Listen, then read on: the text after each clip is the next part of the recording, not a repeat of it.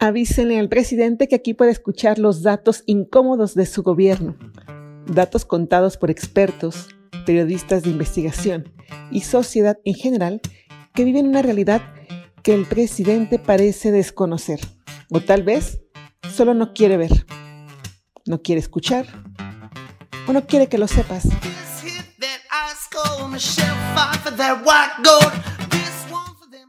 Bienvenidos a un episodio más de Avísenle al presidente. El tema de hoy es división de poderes en México. Soy María Yáñez y me siento muy honrada de presentar a dos grandes políticos mexicanos, dos grandes o excelentes seres humanos. Tengo el honor de conocerlos y, estoy muy feliz de que estén aquí con nosotros en este episodio. Voy a presentar a Juan Carlos Romero Hicks, coordinador del Grupo Parlamentario de Acción Nacional en la Cámara de Diputados e integrante del Grupo Anticorrupción, el GAC, en la Cámara de Diputados. Bienvenido, Juan Carlos. Gracias, María. También le doy la bienvenida a Fernando Belanzarán. Ha sido filósofo de formación, ex legislador federal por el PRD y actualmente es candidato externo postulado por Acción Nacional a una diputación por Iztacalco. Bienvenidos a los dos. Les quiero dar, dejar la conversación a ambos. Eh, ¿Existe o no en este momento división de poderes en México? Si quiere comenzar, Juan Carlos Ofer. Bueno, yo primero para decir nada más que para mí es un privilegio compartir una mesa con Juan Carlos. Eh, eh, tuve el, honor de hacer algunas cosas cuando coincidimos como legisladores. él, estaba en el Senado y la verdad es que es un profesional es además un gran universitario, un rector de la Universidad de Guanajuato que, dejó huella. Además, pues eh, eh, ha ido, eh, es una persona con, un, con una gran autoridad moral, una gran persona y donde se ha desempeñado como gobernante como legislador lo ha hecho muy bien, por supuesto como rector. Y para mí es un privilegio. Gracias, María. Gracias por, por esta oportunidad. Y yo te diría que ese es, un, ese es el, el, gran problema que tenemos, es ese. Estamos regresando a la presidencia imperial y por lo tanto hay un, eh, se conculca la, la, la, la, división de poderes. En el caso del legislativo, bueno, no le cambie ni una coma, dijo el presidente al absurdo que presentó de reforma eléctrica y muy obedientes, su mayoría no le tocó ni una coma. Entonces, el poder legislativo ha eh, eh, se ha degradado y nos recuerda al poder legislativo que existía en el siglo pasado, cuando todavía existía el partido casi único. Y en el caso del Poder Judicial, pues también hay presiones importantes. El Tribunal Electoral lo hemos visto prácticamente con resoluciones a la carta.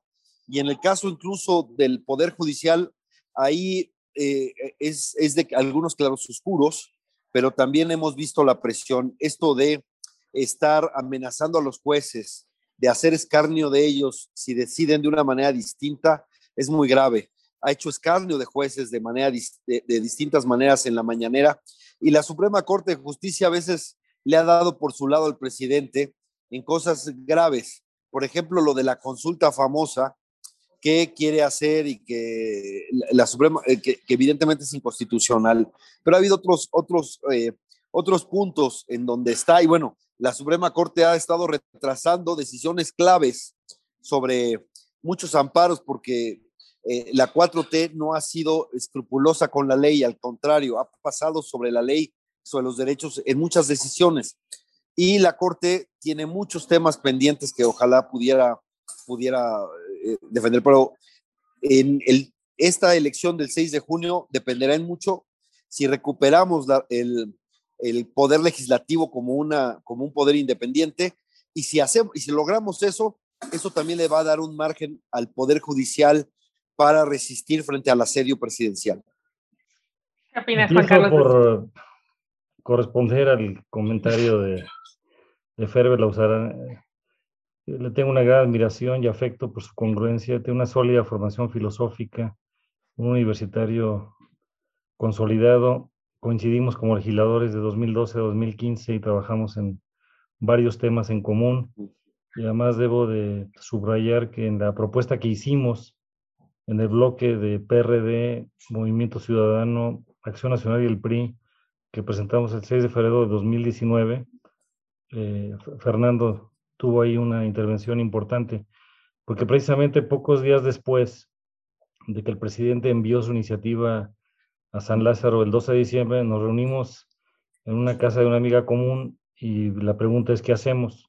Pues generamos una propuesta alternativa y esa propuesta en el 80% se, se aprobó por fortuna, aunque al final entregaron a la mafia del poder a partes sindicales ciertas cosas. División de poderes. Solamente quiero dar una introducción y desde luego que coincido en lo que ha dicho Fernando Belauzarán. ¿Cuál es el antecedente de esto? En el siglo XVII, John Locke hacía un ensayo sobre el gobierno civil y en ese ensayo afirmaba lo siguiente, cito, para la debilidad humana sería una tentación demasiado grande delegar la función de ejecutar las leyes a las mismas personas que poseen la tarea de realizarlas, puesto que el género humano tiene tendencia a aferrarse al poder. Siglo XVII. En el siglo XVIII, y en esto que se le atribuye mucho a, Montesquieu en el espíritu de las leyes, Montesquieu señalaba lo siguiente, cuando los poderes legislativo y ejecutivo se reúnen en la misma persona o en el mismo cuerpo, no puede haber libertad. Asimismo, continúa, no hay libertad si el poder judicial no se encuentra separado del poder legislativo y ejecutivo. Todo se habría perdido si el mismo hombre o el mismo organismo, ya sea de los nobles o del pueblo, ejerciera los tres poderes, el de dictar las leyes, el de ejecutar resoluciones, públicas y juzgar a las causas y pleitos entre particulares.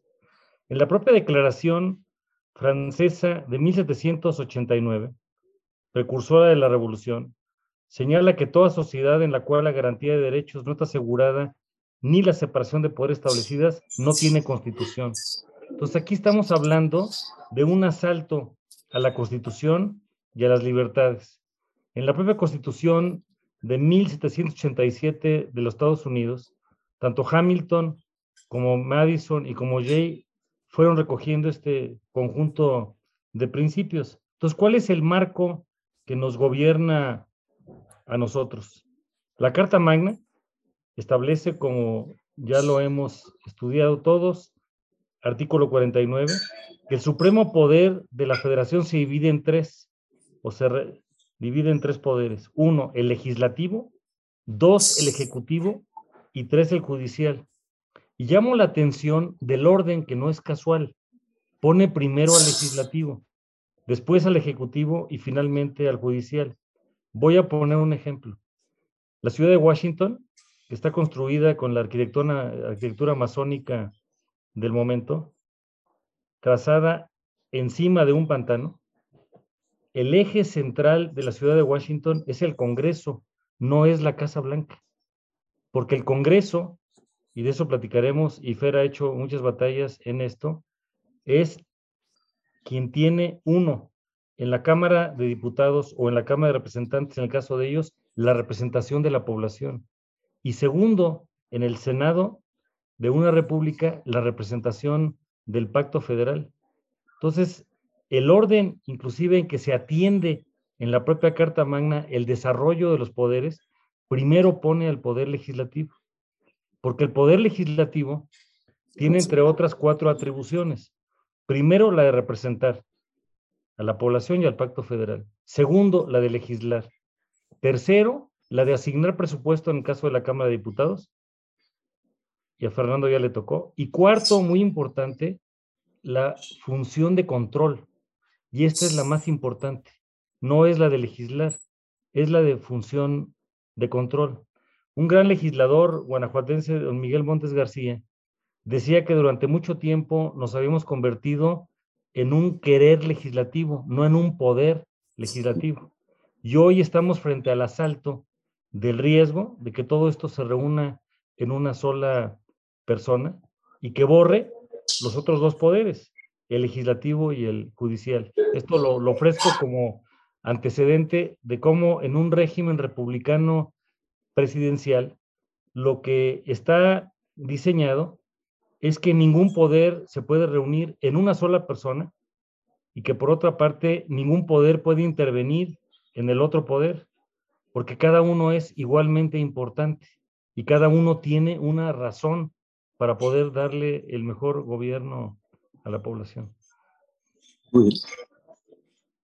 bueno, yo por eso decía que es una delicia platicar con Juan Carlos, porque uno siempre aprende. Este, Juan Carlos no deja de ser un maestro, ¿no? Y la verdad es que lo dejó, lo dejó muy claro. Esa es la importancia de la división de poderes. Y eso es lo que está en juego hoy, porque México ha padecido en grandes temporadas de su historia eh, una, una república basada en un hiperpresidencialismo, ¿no? Eh, se vivió, así fue el, eh, gran parte del siglo XIX, así fue durante el porfiriato también, un hombre fuerte que, que determinaba, aunque hay que decirlo que también grandes personalidades llegaron al legislativo y al judicial en el siglo XIX.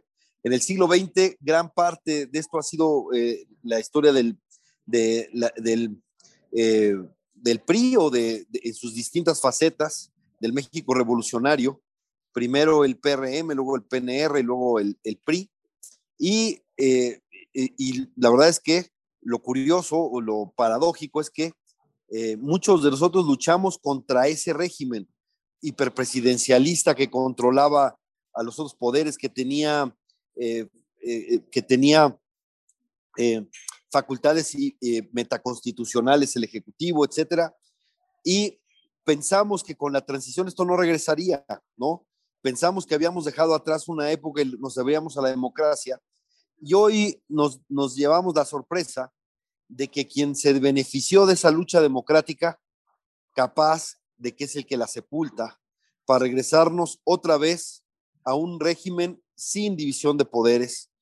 No, no quiero decir que estábamos muy bien antes de esto y que no había excesos y que, eh, y que se, se cometieron eh, errores o que, o que eh, el, el, legislativo, por supuesto que pudo ser mejor, incluso en estos 20 años que hubo de, de, un poco más de 97, que fue el primer Congreso con mayoría opositora, o más bien sin que hubiera un partido con mayoría absoluta, hasta 2018, que otra vez un partido regresó a tener por sí solo la mayoría absoluta, no quiere decir que hayamos estado muy bien.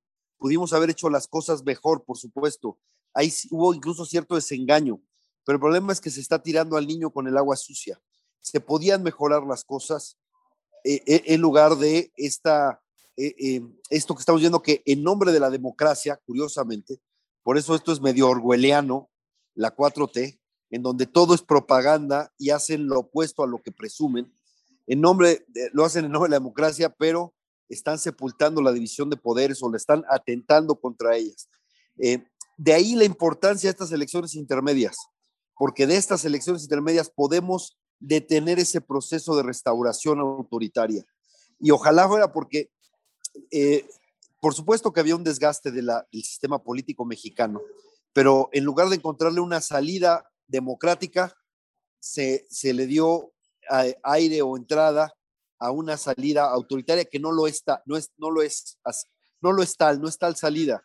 Y lo estamos viendo ahora, todo se ha descompuesto, eh, porque los equilibrios son sanos, son necesarios, son, eh, eh, este país es muy rico, muy importante, muy, muy diverso para que todo se decida por la voluntad de una persona y eh, ayuda que, que, que, pueda, incluso ayuda hasta, los propias, hasta las propias fuerzas que respaldan al actual ejecutivo, le ayudaría que hubiera cierto contrapeso, porque eso le daría racionalidad a muchas decisiones que se están tomando por capricho, ¿no? Eh, y, y, lo, y lo que estamos viendo solamente es una concentración de poder. ¿Y qué persigue esa concentración de poder? Tener más poder, ¿no? El poder se ha convertido en fin en sí mismo como no lo veía yo en, mucho tiempo, ¿no? ¿Qué pasa? Bueno, los dos tienen una amplia experiencia legislativa y se prevé, están trabajando ambos para que en la próxima legislatura eh, sean nuevamente diputados. Eh, Romero Hicks, Juan Carlos Romero Hicks en, en la Cámara de Diputados a nivel federal y local Ferbe Lanzarán, con toda su amplia experiencia que están trabajando, ¿qué es lo que puede ser diferente también? ¿Qué le tendrían que avisar al presidente, que parece ser que alguien no le dice o no lo quiere saber, de cómo era antes y cómo puede ser si le da realmente una división de poderes a este país? ¿Qué le avisarían a él? parece que no se entera. Hay que, educarlo. Probablemente ni siquiera ha leído la Constitución en su versión más eh, actualizada. Voy a poner un ejemplo de lo que no hemos logrado. Del 1 de diciembre de 2018, el día que entró a asumir el mandato del Poder Ejecutivo al día de hoy, nos hemos reunido con él, los coordinadores, una sola ocasión, el 6 de febrero de 2020, al inicio de la pandemia. Una sola ocasión. No es posible, perdón la expresión, parecemos república bananera, tiene que haber colaboración de poderes, sí, independencia, en un espíritu republicano de colaboración de poderes entre el legislativo, el ejecutivo y el judicial, en donde ninguno se entromete en las decisiones del, del otro, pero sí tiene que entenderse que tiene que... Juan Carlos, el audio. Sí. El presidente tiene derecho de iniciativa de, de leyes, como también lo tienen los 500 diputados federales y los 128 senadores, y lo tienen también los congresos locales. Pueden enviar iniciativas de, ley al Congreso de la, de, la Unión, pero lamentablemente, como lo decía Fernando, estamos regresando a la presidencia imperial, porque tenemos un presidente que no lee, que no escucha, que no convoca, que no concilia, ah, pero ¿cómo regaña? Y entonces a quienes pensamos diferente nos ve como enemigos del, del, régimen. Y además, ante tantos problemas, lo que estamos es una agenda común. Y esa agenda pasa por varias crisis que tiene el país. Destaco cuatro. Uno, la agenda de la pandemia y la agenda de la salud en este momento. Tenemos que tener una agenda compartida para ver temas de política pública, de legislación, de rediseño institucional y de presupuestación. Segundo, la agenda del problema de la economía, el empleo y el ingreso familiar. Tercero, lo que tiene que ver con la inseguridad y la violencia que no la hemos podido corregir desde los municipios, los estados y el gobierno federal.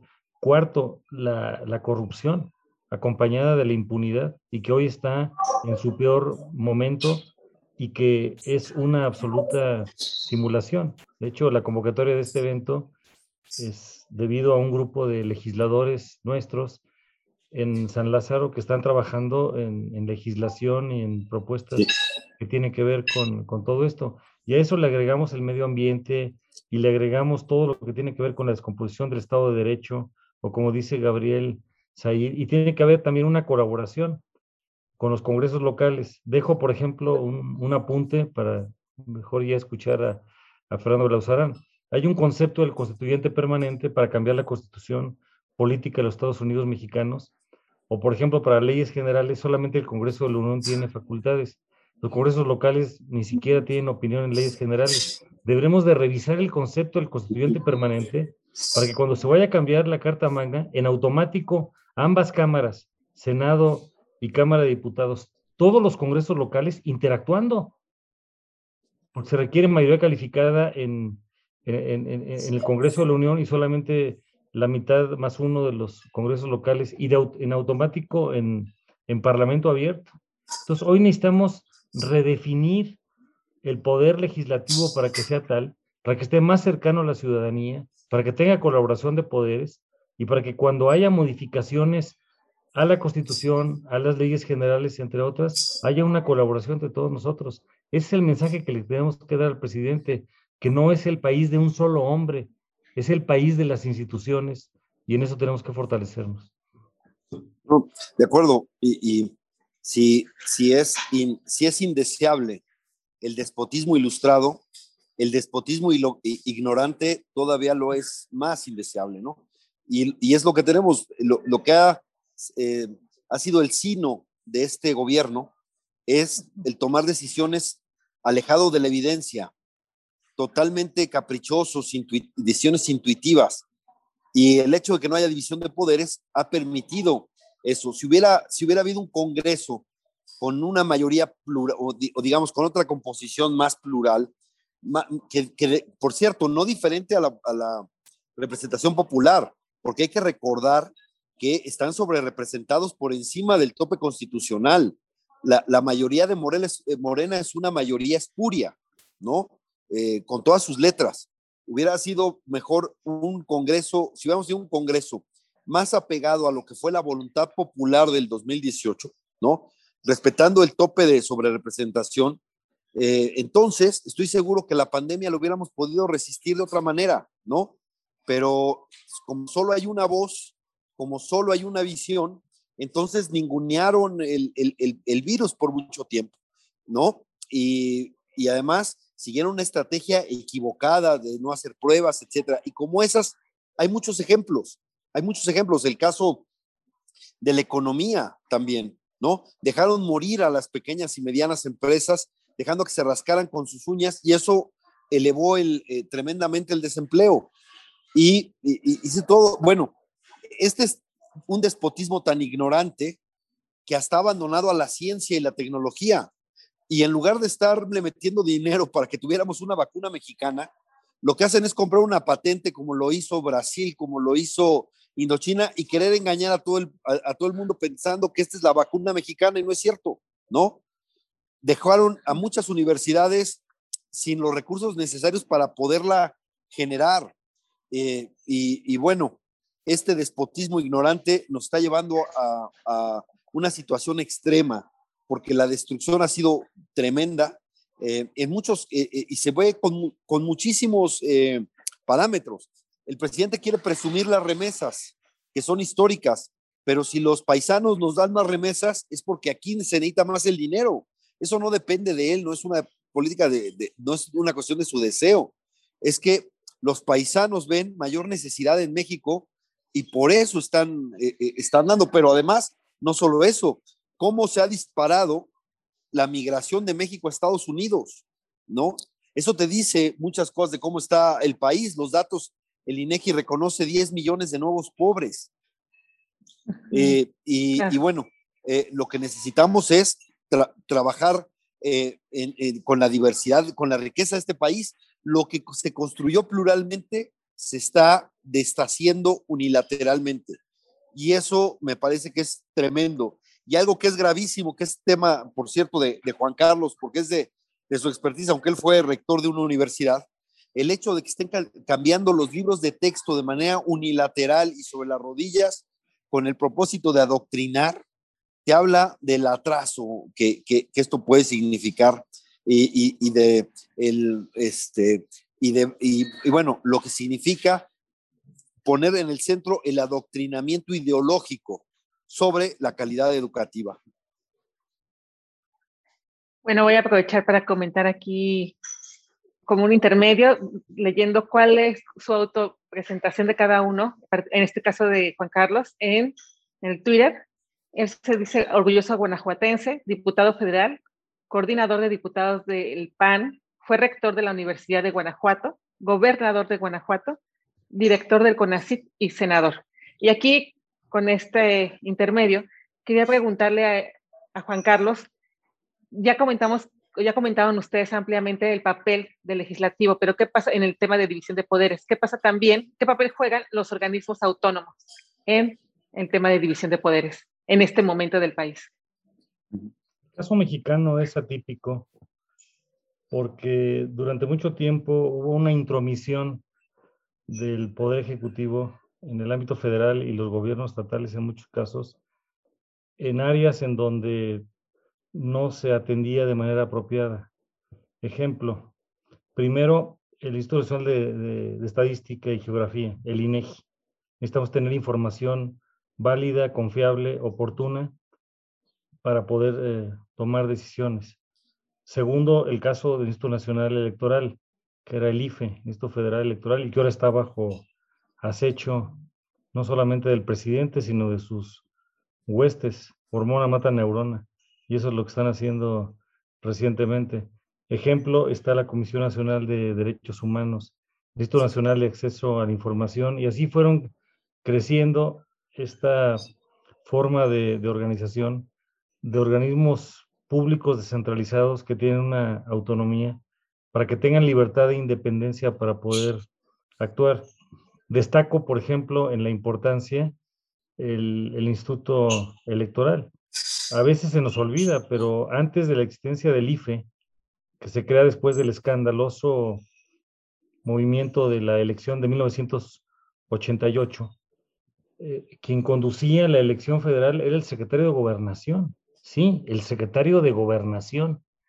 Entonces, a partir de eso, se van desarrollando instituciones muy sólidas. En el caso del IFE, Instituto Federal Electoral, tuve el privilegio de ser consejero en 1997 en elección intermedia del mandato del doctor Cedillo y con toda claridad la Constitución establece que la, las elecciones se organizan para que el voto sea universal, libre secreto y directo, y que para organizar la elección se va a hacer por un organismo público autónomo y le da seis valores la Carta Magna a la organización de la elección. Uno, certeza. Dos, legalidad. Tres, independencia. Cuatro, imparcialidad. Quinto, el, máximo de, transparencia. Y, y sexto, una serie de consideraciones adicionales que tienen que ver con que haya lo necesario para que todo el mundo tenga la confianza en la propia elección. Y ahora lo que estamos viendo es el desmantelamiento de las instituciones. Y quiero destacar el caso mexicano, aunque desde luego siempre será perfectible, porque en democracia no hay punto final, siempre hay punto y seguido, punto y aparte, para construir mejores condiciones, de que pues había una época en que votar era prácticamente un e, ejercicio simulado. ¿Y qué, desarrolló el, sistema mexicano? Primero, la crecer con fotografía. Eso no existe en todos los países del mundo. Segundo, el padrón con fotografía. Tercero, el que los ciudadanos cuiden el, lugar de la casilla y son nuestros vecinos. Cuarto, el que todos los partidos y competidores puedan tener representantes en la, en la próxima en la, en la propia casilla. Quinto, el programa de resultados electorales preliminares, el PREP, que se diseñó en 1997, es uno de los primeros en el mundo, en donde se podía hacer la verificación casilla por casilla, sección por sección, sobre cómo se iba haciendo este cómputo. Entonces, hoy lo que necesitamos es fortalecer esas uh, instituciones y nuestro presidente lo que lamentablemente quiere hacer es desaparecerlas, porque no únicamente quiere mandar al diablo las instituciones, como lo dijo en una elección presidencial previa, sino las quiere a modo. Lo que ocurrió en la Comisión Nacional de Derechos Humanos, en donde en el Senado de la República tuvieron un fraude para poner a quien es la persona hoy titular. Lo que está ocurriendo en el caso de las elecciones, por ejemplo, de, de, Guerrero, en donde el, el, el, que aspira a ser el candidato de, Morena comete delitos, amaga y acecha el órgano electoral. Nosotros publicamos algo como expresión directa señalando que en una justa deportiva quien menos debe de brillar es el árbitro. Cuando los competidores son éticos y cumplen las reglas, el árbitro no, no se nota, pero cuando el competidor es tramposo, es fraudulento, entonces el árbitro tiene que poner orden. Entonces estos órganos autónomos son muy importantes y se van desarrollando también a nivel estatal. Cada entidad federativa tiene el, equivalente a un Instituto Nacional Electoral, que es un nuevo público local electoral. Eso lo vimos Fernando y, quien habla, Juan Carlos Romero, en la reforma política de 2013 y 2014 para legislar cómo iban a hacerse los organismos públicos locales electorales. Entonces hoy vivimos bajo, bajo acecho. Bueno. No, tiene toda la razón Juan Carlos. Y la relación del gobierno con los órganos autónomos ha sido tres. O los desaparece como el Instituto Nacional de Evaluación Educativa, o los coopta como pasa con la Comisión Nacional de Derechos Humanos, con la CRE o con la Comisión Nacional de Hidrocarburos, o los hostiga, acosa y arrincona, ¿no? Provocó la renuncia de, eh, en el Coneval, aunque no es propiamente, no tiene la autonomía constitucional, eh, tiene un margen de autonomía, bueno, obligaron a renunciar a, Licona, En el, en el caso de la CRE tuvo que renunciar al COSER, pero primero le hicieron una, García Alcocer, pero le tuvieron que hacer una, Hernández Licona es el del Coneval que, obligaron a renunciar, Alcocer, eh, García Alcocer también lo obligaron a renunciar, pero después de haberlo linchado mediáticamente. Y bueno, y el caso más extremo es el que estamos viendo con el Instituto Nacional Electoral. El presidente eh, le, le, estorba todo lo que no controla. Y el Instituto Nacional Electoral es algo así y él eh, evidentemente quiere ser un factor electoral, no solo haciendo una campaña que no le corresponde porque la constitución lo mandata la neutralidad, sino que hace campaña todos los días atacando a los, a los, eh, a los opositores, defendiendo, haciéndola de abogado de sus, de sus candidatos, pero muy grave, pegándole a la autoridad electoral. Y eso, lo que tú te das cuenta es que eh, eh, eso lo que genera es, es condiciones de ingobernabilidad o peor, o, o digamos que aumenta el riesgo de ingobernabilidad al pegarle y socavar la autoridad desde el Ejecutivo de un órgano autónomo en plenas elecciones. Es tremenda esa irresponsabilidad que tiene, pero bueno, eh, eh, le vemos que no solo que él quisiera tener al, órgano que controla las elecciones y él tomar las decisiones, lo que, lo que está haciendo también, y eso es muy grave, es quizás ya curándose en salud de posibles resultados adversos que vaya a tener en las elecciones, porque eh, a pesar de lo, que, de lo que ellos se jactan, me parece, siento que no van a tener los resultados que esperan y que, este, y que la Cámara de Diputados volverá a ser plural. Y el problema es que este ataque al INE, este acoso al INE, pues puede generar eh, algunos, algunos problemas, broncas postelectorales y además tenemos el problema de que el Tribunal Electoral pues está en buena medida cooptado desde que le dieron el golpe a Yanine Otálora, también en una lógica después de que eh, avalaron la elección de Puebla, antes del, del trágico accidente en, el avión, avalaron la elección de Puebla y obligaron a renunciar a la presidenta. Esto fue documentado, entre otros, por, por eh, Roberto Samarripa, por Eduardo Cuchín, y donde participó, gravísimo, participó el presidente de la Corte. Eso lo dijeron y además yo tuve constatación de dentro del tribunal que efectivamente el presidente de la Corte le pidió a Yanine Otálora su renuncia, si no la iban a eh, crucificar en los medios de comunicación y ella pues no decidió no dar la, la, pelea y presentó su renuncia, pero buena, en buena medida la descomposición que han tenido en el tribunal se debe a esa injerencia. El, el gran factotum en el tribunal es Julio Scherer, Julito Scherer, que es el consejero jurídico de la presidencia. Él es el que de alguna manera tiene muchísima incidencia porque participó en, toda este, en, todo este reacomodo. Y vimos, por ejemplo, en el tribunal el caso, yo diría, grotesco de cómo en una misma sesión usaron dos criterios distintos. Un criterio para darle registro a los amigos del presidente y otro criterio para negarles el registro a los que no son amigos del presidente en la misma, en la misma sesión. Y bueno, no da, no, no, no da, eso ha generado mucha desconfianza hacia el tribunal, que recordemos, es la última palabra, es la, es la, es la máxima instancia en materia electoral. Y bueno, eso no deja de, preocupar, pero eh, en, en, los órganos autónomos pues están bajo sedio.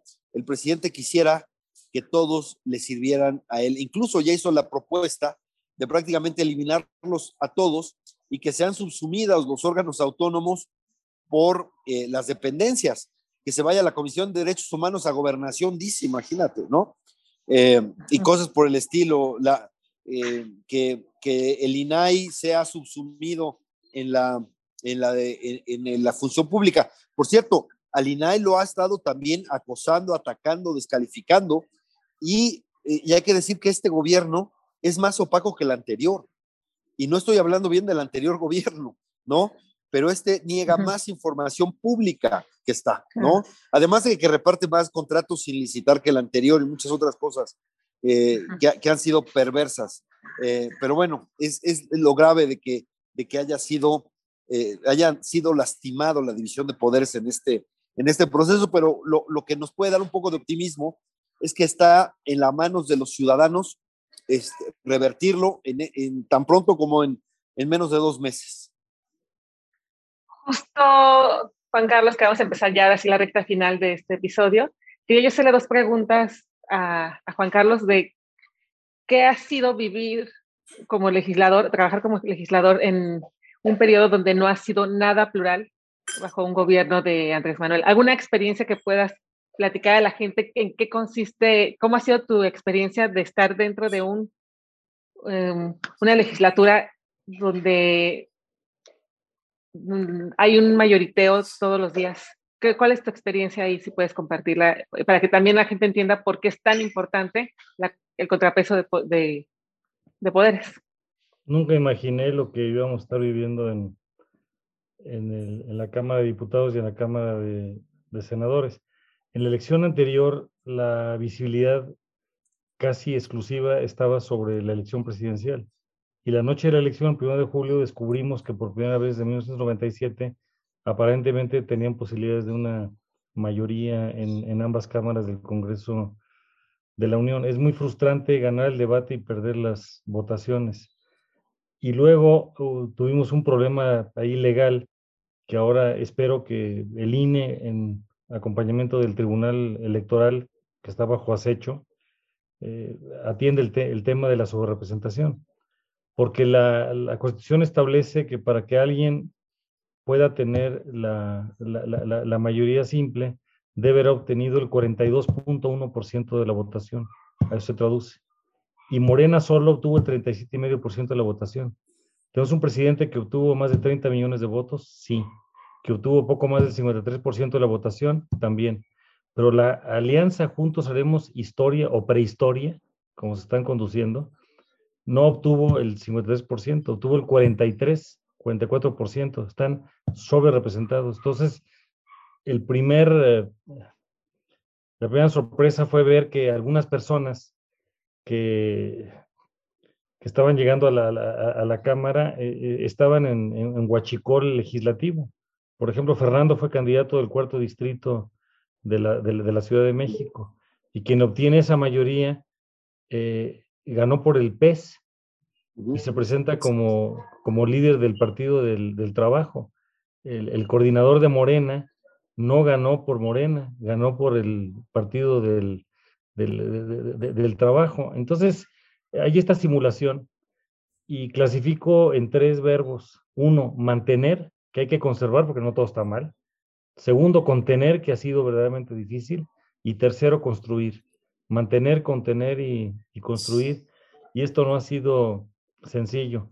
Hemos buscado coincidencias en donde hemos encontrado mayor afinidad inmediata es con Movimiento Ciudadano, con el Partido de Revolución Democrática y con el PRI, aunque desde luego hay temas en donde no hay la, la afinidad completa y lo que necesitamos hoy es, es construir una agenda legislativa con el interés superior del, del, país. Por eso esta elección es tan, tan importante, para que quienes lleguen, y lo digo con mucho respeto, pero muchas personas que ganaron por Morena y, y aliados, ni siquiera campaña hicieron. Y para ser representantes se requieren al menos, aparte de tener un perfil, dos características. Uno, informar y dos, consultar. Y esta es la primera ocasión en la historia en donde los diputados federales tendrán la oportunidad de postular una posible reelección consecutiva, como es el caso de quien habla en este momento. Y lo que tenemos que hacer es ser contrapeso del poder. Y esto no es ir contra el presidente de la República, es a favor de México, es a favor de las instituciones y es lo que no hemos logrado poner. Hay un autor de Harvard Levitsky que señala en un libro que ya está convertido en clásico, Cómo desmantelar democracias, que hay cuatro pasos y los enumero muy, muy brevemente. Uno, la persona se presenta como el Salvador y el Mesías, ya lo hizo. Dos, empieza a condenar todo el pasado y empieza a adjudicar calificativos de, despectivos, ya lo hizo. Tres, empieza a desmantelar los contrapesos, los contrapesos republicanos, el Congreso de la Unión, los congresos locales, los gobernadores, los ayuntamientos, los medios de, comunicación, los eh, empresarios. Y cuatro, y en eso estamos ya empezando, y esto lo hizo nuestro presidente muy, muy rápido, es en aniquilar a la oposición. Fernando y, y un servidor, Juan Carlos Romero, estamos señalados como enemigos del régimen.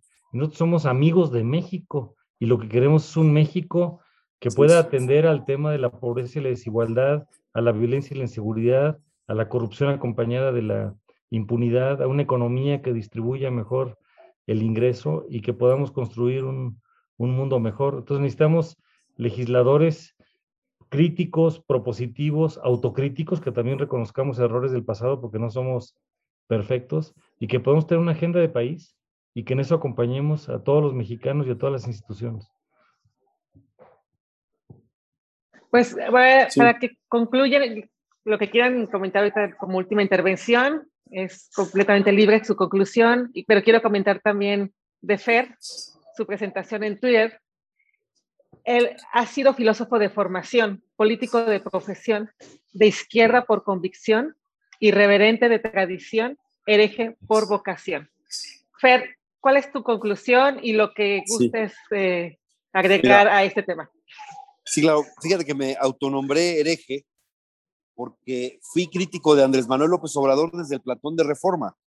Y entonces se fue creando una corriente de opinión en donde eh, nadie podía discrepar de, ese Mesías, ¿no? Porque a veces da la impresión de que el presidente cree que Dios creó a México para que él sea su presidente, ¿no? Eh, en, ese, en ese grado de, mesianismo que tiene. Bueno, pues eh, todo aquel que, se, que, que, nos, que nos atrevíamos a discrepar de cualquier cosa, venía la Inquisición y, y era el linchamiento moral a cualquiera que pensara distinto al, al en ese momento, pues líder de la oposición, desde, estoy hablando finales de 2006, principios de 2007. Y pues dije, bueno, ya que está la Inquisición y que está la, el pensamiento único y la única verdad aceptable es lo que diga eh, eh, Andrés Manuel, pues bueno, yo seré el hereje, ¿no? Y invitando a otros a que se unieran a esa herejía, que qué significa hereje? Es opción, es elegir, porque elegir donde no se puede elegir, porque ellos te dicen, lo único que puedes, lo único moralmente aceptable es que pienses como el, el líder. Bueno, pues yo elegí no serlo. Y por eso es que eh, de ahí viene el asunto de, eh, reivindicar esa, esa herejía por, por el, derecho a pensar distinto, a discrepar. Y bueno, me parece que eso también está, está en juego. Decía Javier Barrosierra, un universitario connotado al cual eh, seguramente los dos nos lo reivindicamos, decía, no nos quieren porque discrepamos, viva la discrepancia ese, e, eso que marcó, que es el espíritu del 68, que hizo un parteaguas, me parece que hoy vuelve a tener gran vigencia. Y pensar que este país lo tenemos que, que sacar adelante pluralmente en la diversidad, eso me parece que es el, eh, lo, que, lo que en buena medida está en juego. Que no permitamos que se establezca el pensamiento único como, como verdad inobjetable, como única posición, etcétera. La, pluralidad es riqueza y eso es lo que está en juego. Y cuando hablamos de división de poderes, eso tiene que ver. La posibilidad de pensar distinto y ponerle límites al poder. Nada más veamos el hinchamiento que le están haciendo a los consejeros del INE por aplicar la ley. Solamente por aplicar la ley en contra de la voluntad suprema, los están linchando y, y llegaron a ver exabruptos tremendos hasta amenazarlos a ir a, buscar personalmente. Eh, e, esos, esos, e, esos, ese tufo de intolerancia puede llevarnos a, escenas o acontecimientos que no quisiéramos ver en México. Y por lo tanto, pues reivindiquemos ese discrepar y, y, y si reivindicamos el discrepar, reivindicamos naturalmente la división de poderes, porque es eso significa, entre otras cosas, reconocer que nadie tiene la verdad absoluta, que nadie puede imponerse con los otros, que nadie puede rebasar sus propias facultades en esta. Las autoridades solo pueden hacer lo que la ley les expresa, eh, eh, eh, les, les dice expresamente que pueden hacer. Esas son sus facultades, que nadie la rebase. Y si cada quien cumple su función constitucional, eso será virtuoso. Y ese me parece es el gran reto que tenemos. Primero parar la, parar la regresión y luego construir algo que que no, no, era satisfactorio totalmente, que podíamos perfeccionarlo mucho, pero recuperar por lo menos que la transformación sea plural, que la transformación sea consensada en buena medida como se venía haciendo y hacerlo mejor, aprender de los errores del pasado para poder hacer las cosas mejor y pero hacerlo en democracia y con, y con libertades, que esos no han sido regalos. La democracia no nos cayó del cielo, ni las libertades, fueron conquistas de generaciones y ese legado es el que hoy tenemos que defender si queremos eh, darle una, una, una, un futuro promisorio al país que hoy no se ve. Juan Carlos, pues, ¿cuál es tu conclusión de este tema y de lo que nos quieras comentar? Dando cita a un gran rector, a don Javier Arrocierra, que encabezó la defensa de la universidad en el año 1968. Otro gran rector y que fue los fundadores del PAN y lo fue en la Universidad Nacional fue don Manuel Gómez Morín, quien también hizo la propuesta para la fundación del Banco de México. Y don Manuel decía que podemos tener controversia de inteligencia, pero no disociación de corazones. Yo, yo quiero reconocer ese gran corazón, alma y compromiso de todas las personas como Fernando, que viniendo de otras orientaciones políticas, reconocen que la pluralidad es una divisa y no un mal tolerado que es más lo que une que lo que separa, que el interés superior se llama México, que la diferencia entre lo que somos y lo que queremos ser es el tamaño de nuestros ideales.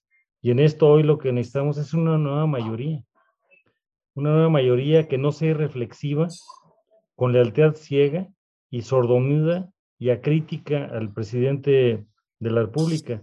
Lo que hoy queremos, y es el tema que nos convoca, es una división de poderes real y que no se, se convierta en un pretexto para que el presidente pueda instaurar un régimen unipersonal. La división y colaboración de poderes ofrecen garantías de valores que ya fueron expresados hoy, libertad, imparcialidad, justicia. México no puede regresar a los tiempos de una dictadura perfecta, en donde el diseño de la institución se ponía al servicio de un partido oficial Hoy, desde la presidencia de la República, el presidente intimida y quiere amedrentar. He sido objeto, y me da mucho gusto, y me hace los mandados, de tres mañaneras, que más que mañaneras son la radio mentirosa, porque hoy lo que necesitamos es un presidente que entienda que esto es una república, que tiene instituciones, que protestó guardar y hacer guardar la cuestión política del país y todas las leyes que de ahí emanan. Cualquier situación contraria sería una regresión. Lo que estamos haciendo nosotros, y ambos estamos en, campaña, es pedir lo más importante del ciudadano, que es su confianza, y eso es depositar su fe. Hoy lo que necesitamos son mexicanos que no estén mirando al pasado, como lo hace nuestro presidente por el espejo retrovisor, que no entiende que el pasado es un lugar de referencia, no un lugar de residencia. Hoy lo que necesitamos es mirar al futuro y construir. Lo estamos haciendo con suel, con, con sudor, saliva y arrastrando la suela, buscando que nos contraten para poder ser contrapeso.